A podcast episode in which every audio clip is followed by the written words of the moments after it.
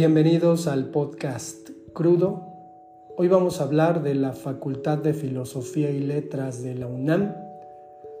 Para quienes nos escuchen en otros lugares, deben saber que la Universidad Nacional Autónoma de México es la universidad más importante de nuestro país.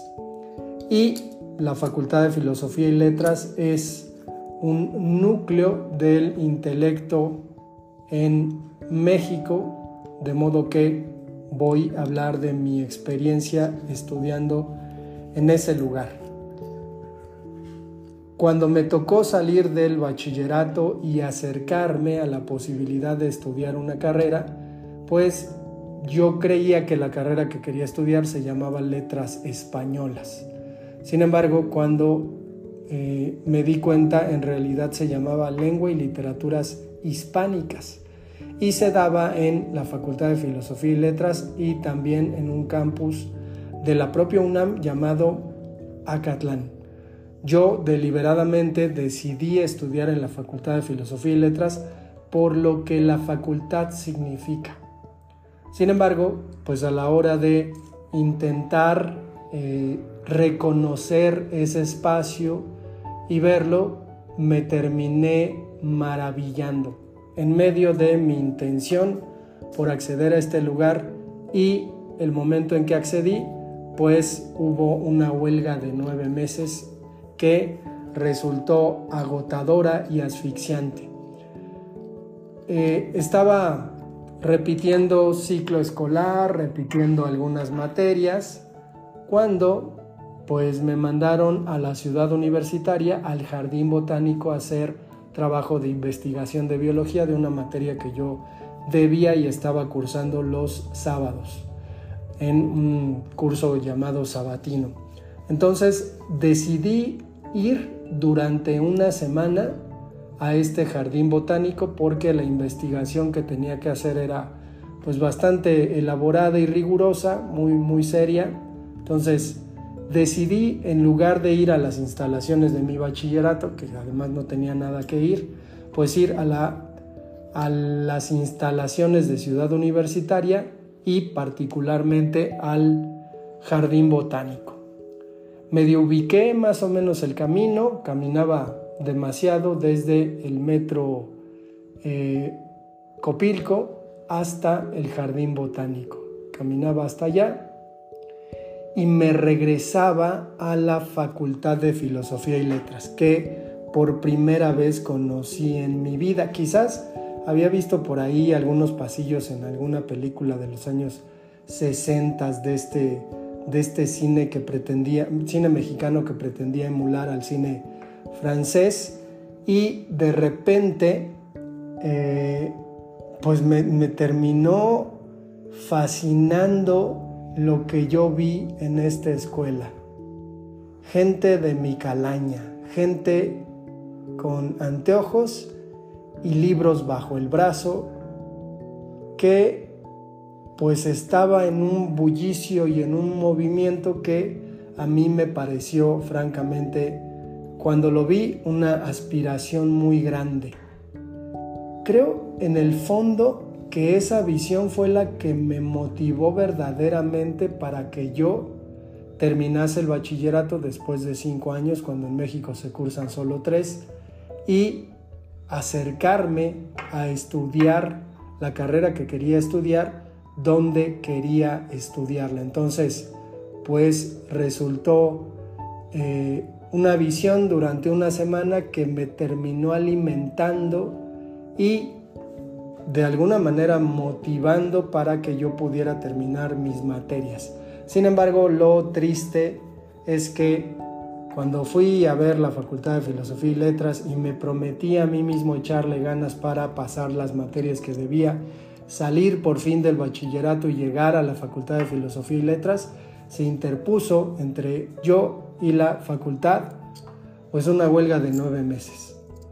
Yo hice mi pase automático, hay que decir que, en México antes el asunto de estudiar en la UNAM, el bachillerato pues te daba la oportunidad, todavía ahora hay ciertas restricciones, pero todavía me tocó ser una generación que podía acceder automáticamente, no importaba que llevase cinco años en, la en, el bachillerato, acceder a la facultad. Entonces, pues hice mi paso automático, primer lugar, letras hispánicas y pues después de unos cinco meses de huelga, la UNAM tuvo a bien entregarme mi carta de aceptación a la Facultad de Filosofía y Letras al turno matutino y me pareció uno de los días más felices de mi vida porque había obtenido lo que quería, digo, me costó un poco de trabajo terminar con demasiadas materias, pero también creo que fue un momento de madurez académica importante para mí en donde pues logré y quedé eh, ciscado con respecto a volver a reprobar una materia, volver a quedarme más tiempo estudiando un nivel académico. Pasaron los nueve meses, se dio a conocer que la huelga terminaba y entonces me pareció otro momento de felicidad absoluto. Yo entraba a las 7 de la mañana a la facultad, me levantaba a las 5 de la mañana, me bañaba, me preparaba y salía para el metro, tomarlo en, la estación Misterios, de ahí hacer un transborde en La Raza y de ahí no había mucha gente, por cierto, entonces en aquel tiempo, eh, años 2000, comenzaba el siglo XXI y pues de ahí hasta Ciudad Universitaria para tomar el Pumabús, llegar a las afueras de la facultad. Híjole, el primer día en que yo comencé a estudiar la carrera fue un momento pues crucial porque estaba verdaderamente donde quería estar, escuchando sobre lo que quería escuchar, que era literatura. De repente me agarró muy en curva el estudio de la lingüística, sin embargo, puedo asegurar que fue un día memorable para mí y lo recuerdo con puntualidad. Eh, recuerdo estar eh, oliendo, experimentando, conociendo gente nueva, obviamente no hablándoles, pero sí teniendo una experiencia muy enriquecedora que me hacía, además de un universitario, además de demostrarle a mis padres que al final pude terminar con el bachillerato, cosa que mis hermanos pues decidieron no seguir, eh, me, me llenaba de felicidad la oportunidad de tener a gente que supiera tanto, así, definitivamente. Sí, durante mi vida había sentido una admiración muy profunda por los profesores a tal grado que me quise convertir en uno, pues en la Facultad de Filosofía y Letras me encontré a gente que destellaba conocimiento, eh, luminosa. Me, llamaba mucho la atención que de repente, así arrojado al estudio de eh, la literatura, pues tuviera, por ejemplo, en el primer semestre, profesor eh, japonés para darme literatura maya, prehispánica maya, eso me, sorprendía mucho. Tenía una maestra de español, pero era italiana. Tenía una maestra española en literatura medieval. Entonces, había un conglomerado ahí importante de gente que igual, ¿no? Obviamente por suerte, pues le tocaba darte clase, pero que yo iba de alguna manera incorporando a toda la experiencia que representa estudiar en la Facultad de Filosofía y Letras. Tuve una estancia feliz, plena, llena de conocimiento, de convicciones, en la que pude aprender muchas cosas y sobre todo leer a diestra y siniestra, porque era, era muy relevante el asunto de pues, estudiar letras y en este sentido, los profesores no se andaban con miramientos y entonces si tenía seis materias al semestre, pues a la semana era posible que en cada una de las materias nos dejasen leer un libro para trabajarlo durante la clase y comentarlo. Había otras materias en que llevábamos el libro y leíamos algunas partes. Entonces era, era una experiencia arrobadora, pero también por el lado del descubrimiento, por ejemplo, del descubrimiento de una literatura que a mí me subyugaba porque además, digo, en la biblioteca que tenía de el bachillerato, pues obviamente había muchos libros, pero era una cantidad reducida en cuanto a la temática de literatura, que era lo que a mí me interesaba. Pero acá en la biblioteca Samuel Ramos, pues había muchísima, muchísimo material. Entonces, aparte de los libros que yo leía, pues también leía por placer, es decir, leía por cuestiones académicas, por sacar trabajos, pero también leía por placer. Y es que la dinámica de las clases me parece era excepcional porque había una serie de exposiciones durante todo el semestre que nos conducían a la realización de un examen que consistía en entregar un ensayo, ya sea hacer el ensayo en casa o hacerlo ahí durante las horas de la clase en la última hora del semestre. Entonces, pues era, era una experiencia edificante, pero también de una exigencia muy grande por lo que implicaba tener que esperar durante todo el curso para que al final uno fuera evaluado con un trabajo escrito. Y era así, franco, ¿no? Evidente, directo, punitivo acaso, porque lógicamente si, si eras una persona que leía bastante, eso se iba a reflejar en tu redacción. Y además el asunto de la investigación y además el asunto de ordenar una serie de informaciones a un texto ensayístico literario que pues muchas veces debo decirlo, a mí lo que la facultad me quedó a deber fue en cuanto al método de investigación.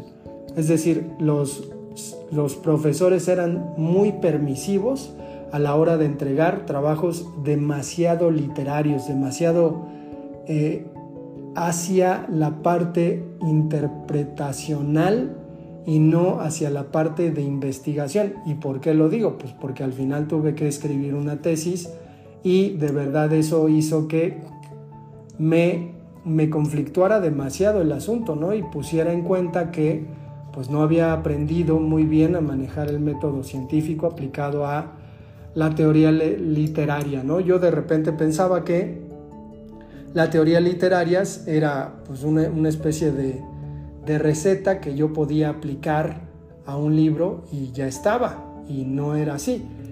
Eh, sin embargo, la gradualidad en los estudios y la profundización en ciertos conocimientos me fue llevando a la literatura comparada y también, ¿por qué no?, al estudio de la hermenéutica, que era algo que me apasionaba, que de repente sentía que no, no era capaz de asir ese conocimiento que, me, me pesaba intelectualmente porque era denso, porque era muy complicado, pero ahí, ahí andábamos y digo, al final, pues el trabajo que hice de investigación resultó relevante. Me me gustaba mucho caminar por los pasillos de la Facultad de Filosofía y Letras e imaginarme quiénes de los escritores que yo había admirado muchísimo habían andado por esos lugares. Eh, José Carlos Becerra, por ejemplo, de quien hice mi tesis profesional, pues estaba en un tiempo de la existencia de este edificio, por ahí caminando, tomando algunas clases, conociendo a profesores que me habían dado clases. Y esa era otra parte importante, mis profesores, a quienes recuerdo y amo profundamente por todo lo que me enseñaron, pero sí, sí, la idea de que eran una especie de padres simbólicos padres pedagógicos para mí y que eran hijos de gente muy, muy importante. eh, muchos nos contaban, ¿no? Cuando conocieron a Salvador Elizondo, a José Juan, eh, Juan José Arreola, al propio Rulfo, a Monsiváis, que todavía vivía entonces. Entonces, a Octavio Paz, había, había una serie de mitos literarios que se condensaban en ese lugar y del que uno de alguna manera era partícipe, ¿no? Eh, un poquito como, como receptor de los conocimientos que esa gente prodigó en su tiempo. Cuando salgo de la Facultad de Filosofía y Letras, habiendo terminado en tiempo mi carrera, pues soy lanzado al mundo y me planteo, ¿no? ¿Qué, ¿Qué significa haber estudiado en este lugar? Mucha gente ha estudiado en este lugar. Salgo, comienzo a trabajar en una librería donde conozco a gente que estudió en esa escuela, en esas instalaciones, pero que no regresó a titularse. Y entonces yo, pues tomándome mi tiempo, siendo riguroso, cometiendo muchos errores con la tesis, pues termino la tesis y la termino porque precisamente todas esas personas que habían estudiado en esa escuela y que yo conocía y que definitivamente no iban a regresar a terminar la carrera, de algún modo me motivaron para que yo la terminase. Entonces terminé la carrera y fui al examen profesional. Uno de repente cuando vuelve a la escuela en donde uno estudió, por alguna razón, supongo que, que nos pasa a muchos, es mi percepción, me sentía grande y sentía que todas las personas que estaban ahí eran pequeñas. Además de que eran más jóvenes, tenía ese sentimiento de superioridad a la hora de salir de la escuela. Y definitivamente pues yo en algún momento comencé la maestría en educación en la Facultad de Filosofía y Letras. Sin embargo, me di cuenta que no era algo que me interesase estudiar, imbuido yo en el mundo eh, académico, pues me di cuenta que esta cuestión de estudiar educación más bien es una, una charada, una burla, es, es una pérdida de tiempo y pues decidí dejarla de lado. Solamente me faltó un semestre, pero cuando regresé me sentía así, me sentía aliviado, digo, no tomaba clases presenciales ahí, tenía que ir a ver a mi asesora de tesis, pero me sentía bastante, bastante bien, a tal grado que una vez me di cuenta que el look de los de la Facultad de Filosofía y Letras es un poco el look que yo siempre llevo, ¿no? Un cabello quizás tanto largo, corto, pero revuelto, porque uno tiene revueltas las ideas, una barbita de chivo y unos lentes ocasionalmente de pasta quizás un morral de tela. Y eso me, llamaba mucho la atención. Sin embargo, comencé a ser muy consciente de esa referencia mía, que al final pues, es una especie de credencial que yo tengo y que está en mi CV, que es haber estudiado en la Facultad de Filosofía y Letras, eh, porque suena, suena relevante, pero significa mucho más de lo que es por lo que implica comenzar a trabajar con alumnos y de repente a la hora de hablar de la verdaderamente importante literatura mexicana del siglo XX y encontrarnos con este lugar en donde participó Elena Garro, Rosario Castellanos y un montón, un montón de gente que se dedicó a la literatura y saber que uno procede de eso y que uno es una especie de receptor de toda esa tradición intelectual, pues es sumamente importante, ¿no? En algún momento yo a mis alumnos les mostraba fotografías de la facultad y les contaba cómo era el asunto y creo que, creo que es una especie de, de imprinti cultural posterior, eh, de acuerdo a lo que dice Edgar Morán, en la que tú eres, tú eres un poco eso y yo he conocido a gente de la otra escuela, que tiene que ver con literatura y me parece que es gente mucho más sólidamente preparada que yo. Sin embargo, esa, esa gente en ocasiones suele eh, demostrar que un poquito tiene envidia porque yo estudié en la facultad y ellos no. Entonces, es muy, es muy curioso, es muy extraño, pero lo verdaderamente rico del asunto, una cuestión que me ha pasado en la vida, es que algunos alumnos míos, después de mi influencia, han terminado estudiando en la Facultad de Filosofía y Letras. Y es que uno como profesor en algún momento siente esta necesidad de hablar de lo suyo, de hablar del lugar de donde uno viene, de donde uno estudió. Y quizás la manera en la que uno habla es tan apasionada que pues hay alumnos que se decantan por ir puntualmente a esta escuela. Por ahí eh, alguna vez asesoré un corto que ganó una, una presea en LUNAM en donde se hablaba de esto, ¿no? Este, un, un joven que hizo su examen a la universidad y pretende quedarse, está esperando sus resultados, de hecho acaba de comenzar la pandemia y entonces los obtiene y son positivos. Él está ya, me parece que en el último semestre de la carrera de letras hispánicas, pero sí es eh, significativo este lugar. Vamos a dejar el episodio hasta acá, nos escuchamos al siguiente.